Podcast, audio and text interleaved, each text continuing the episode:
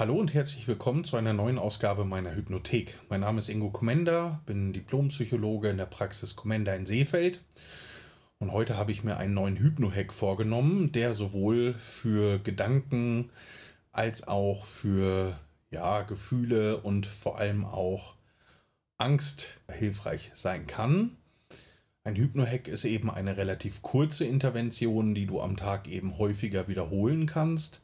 Je mehr du dich mit dem Hypno-Hack auseinandersetzt, desto mehr ähm, kannst du auch davon haben. Das heißt, dies ist einfach keine Sache, die du einfach nur konsumieren kannst, sondern je mehr du mit so einem Hypno-Hack arbeitest, desto mehr wird er sich auch ein Stück weit verselbstständigen und dir einfach helfen, bestimmte Sachen ja leichter zu bearbeiten oder leichter zu bewältigen ja, Angst und Zweifel und Sorgen und Gedanken sind ja so diese absoluten Klassiker, die uns, ja, unser Großhirn einfach sehr stark beschäftigen.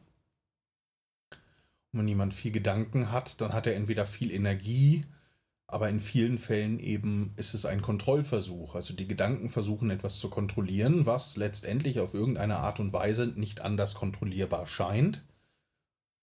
Und das ist natürlich ein bisschen schwierig, weil nicht naja, also man kann nicht jede Situation in jeder Sekunde kontrollieren. Ja, also wenn das Konto gerade nicht so dolle und rosig aussieht, dann macht es sich ja, macht es eigentlich nicht viel Sinn, sich viel Sorgen zu machen. Ständig, aber man macht es eben doch, weil es ein Kontrollversuch ist. Ja. Was oft dahinter steckt, ist ja, dass dieses Gefühl von Angst, Bedrohung oder Unsicherheit, was dann in der Tiefe, was aus dem Unbewussten kommt, letztendlich ja ein Signal ist, das dann im Bewusstsein versucht wird, irgendwie zu kontrollieren. Es kommt also ein Signal aus dem Unbewussten ins Bewusste hinein und das Bewusstsein möchte dieses Gefühl oder dieses Signal eben nicht haben oder versucht dann dieses Signal zu beseitigen oder eben auch aufzulösen. Leider ist das ja nicht ständig möglich, ja, weil manche Situationen brauchen eben auch Zeit. Ja, wenn bei dem Beispiel mit dem Geld und dem Konto brauche sie eben auch seine Zeit, bis ich für mich Wege gefunden habe, das Geld auch wieder für mich zu bekommen und das Konto zu beruhigen oder auszugleichen. Das kennen wohl viele Menschen. Und Geld ist ja eh per se schon mal sehr viel mit Angst, Bedrohung und Macht auch beladen. Ja. Genau, also was kann ich eigentlich machen? Ja. Und das Gegengift ist eigentlich immer Vertrauen. Ja, also Vertrauen zu entwickeln in die eigenen Fähigkeiten und Vertrauen zu entwickeln in die Welt, die mich umgibt. Und das ist natürlich nicht ganz unkritisch. Das eine ist, alle Menschen machen Fehler, du machst Fehler, ich mache Fehler, jeder macht Fehler. Da könnte man ja jetzt sagen, Mensch, aber ich kann mir nicht 100% vertrauen. Hm, so könnte man argumentieren, aber letztendlich ist die Wahrscheinlichkeit groß, dass du dir über eine gewisse Zeitspanne eben doch vertrauen kannst, selbst wenn du mal Fehler machst. Bestimmt kennst du das auch, ähm, dass du einen Fehler machst und später war das eigentlich gut, dass du diesen Fehler gemacht hast. Es ist also wahnsinnig schwer überhaupt wahrzunehmen, ist das jetzt in diesem Augenblick wirklich ein Fehler oder ist das eventuell etwas, was mich zu etwas bringt oder zumindest wo ich aus diesem Fehler lernen kann. Wenn du dir zum Beispiel mal irgendeine Biografie äh, besorgst, dann wirst du sehen, keiner dieser Menschen, die irgendwo wirklich erfolgreich waren, waren immer Sonnenkinder, sondern sie haben immer bestimmte Situationen genutzt, es war immer schwierig und sie brauchten immer Vertrauen. Genau. Ja. Das, obwohl wir uns also nicht grundsätzlich in jeder Situation und in jeder Sekunde vertrauen können, können wir uns aber üblicherweise über einen längeren Zeitraum durchaus vertrauen, etwas zu schaffen. Ja, wir brauchen dafür natürlich Geduld, aber überhaupt dieses Gefühl von Vertrauen.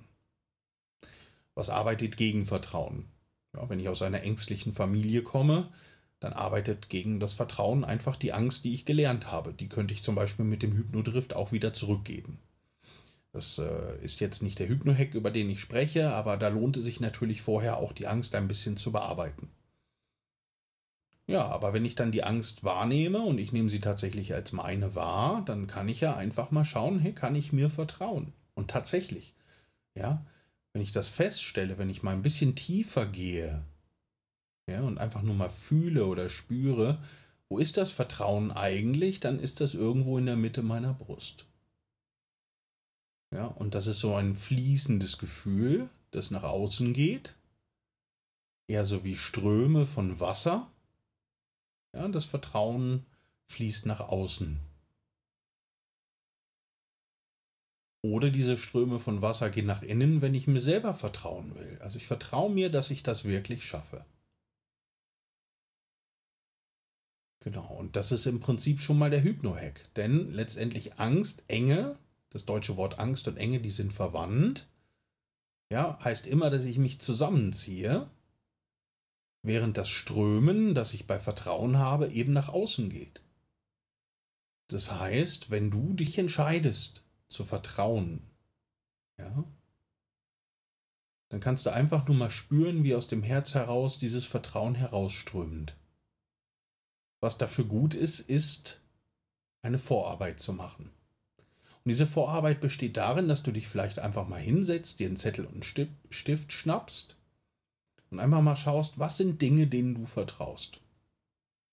Dinge, Menschen, Tiere, Manche Menschen haben sogenanntes Gottvertrauen, das wird ja immer belächelt. Aber tatsächlich, ja, da, wenn man etwas hat, dem man voll vertraut, dann kann man sich mit etwas verbinden, dann kann man damit die Angst überwinden. Ja, andere Sachen, denen man natürlich vertrauen kann, ist entweder der Liebe oder ähm, einen bestimmten Menschen. Und auch hier gilt natürlich, kein Mensch ist ohne Fehler, aber über die Zeit hinweg kann man einem Menschen immer vertrauen oder bestimmten Menschen zumindest. Es gibt nicht so viele davon, aber es gibt auch in deinem Leben sicherlich ein, zwei oder drei Menschen, denen du wirklich vertrauen kannst und dass du dieses Gefühl einfach mal spürst. Ja, und Vertrauen kann man lernen. Ja. Angemerkt sei, dass es natürlich auch toxische Menschen gibt und toxische Systeme.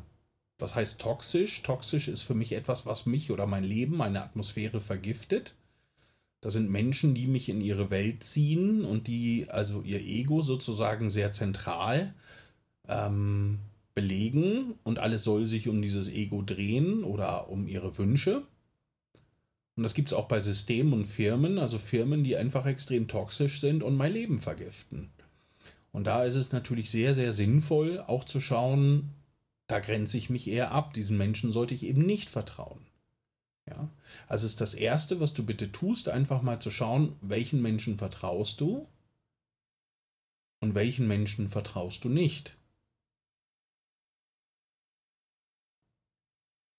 Und das Zweite ist dann, in welchen Bereichen in deinem Leben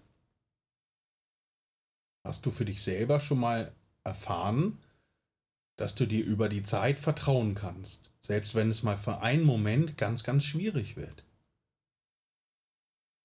und schreib mal ein paar dieser Situationen auf oder lass sie dir durch den Kopf gehen, wo du trotzdem wieder aller Umstände es geschafft hast, etwas zu schaffen. Wo du es immer wieder geschafft hast. Und dieses Vertrauen kannst du spüren. Viele sagen ja, hm, aber diesmal weiß ich es ja nicht so ganz genau. Doch, du kannst für dich selber entscheiden, zu entscheiden. Das ist fast eine Paradoxie. Das ist so die Abkürzung. Viele Menschen brauchen für Vertrauen ja Argumente. Die habe ich jetzt deinem bewussten Geist gegeben. Aber du kannst auch mal schauen, einfach zu entscheiden. Du vertraust dir selber. Du entscheidest dich, vertrauen zu können. Das machst du, das ist ein Bruchteil einer Sekunde. Und dann fühlst du einfach wie aus deinem Herzen heraus, so wie Wellen, das ist jetzt der Hypno-Hack, wie Wellen des Ozeans langsam von dir weggehen und so deinem Umfeld erreicht und wieder diese neuen Wellen spürst und einfach nur dich entscheidest, immer wieder neu zu vertrauen und dieses Vertrauen auszubreiten.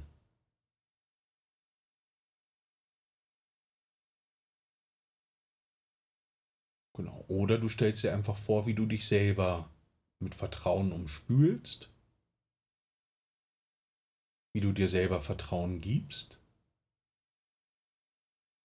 dir selber Vertrauen schenkst, selbst wenn du auch mal Fehler machst. Und spür einfach mal, was das mit deinen Gedanken und Gefühlen macht, wenn du dieses ozeanische, fließende, strömende, wellenartige Gefühl hast. Und wiederhol das.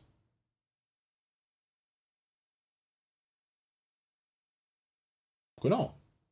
So, also so einfach kann das sein. Das ist natürlich eine, eine Übung, mit der du Frieden findest, die du üben kannst. Denn dein Gehirn oder meins auch natürlich ist so gemacht, dass es eben ja sich an bestimmte Gefühle gewöhnt.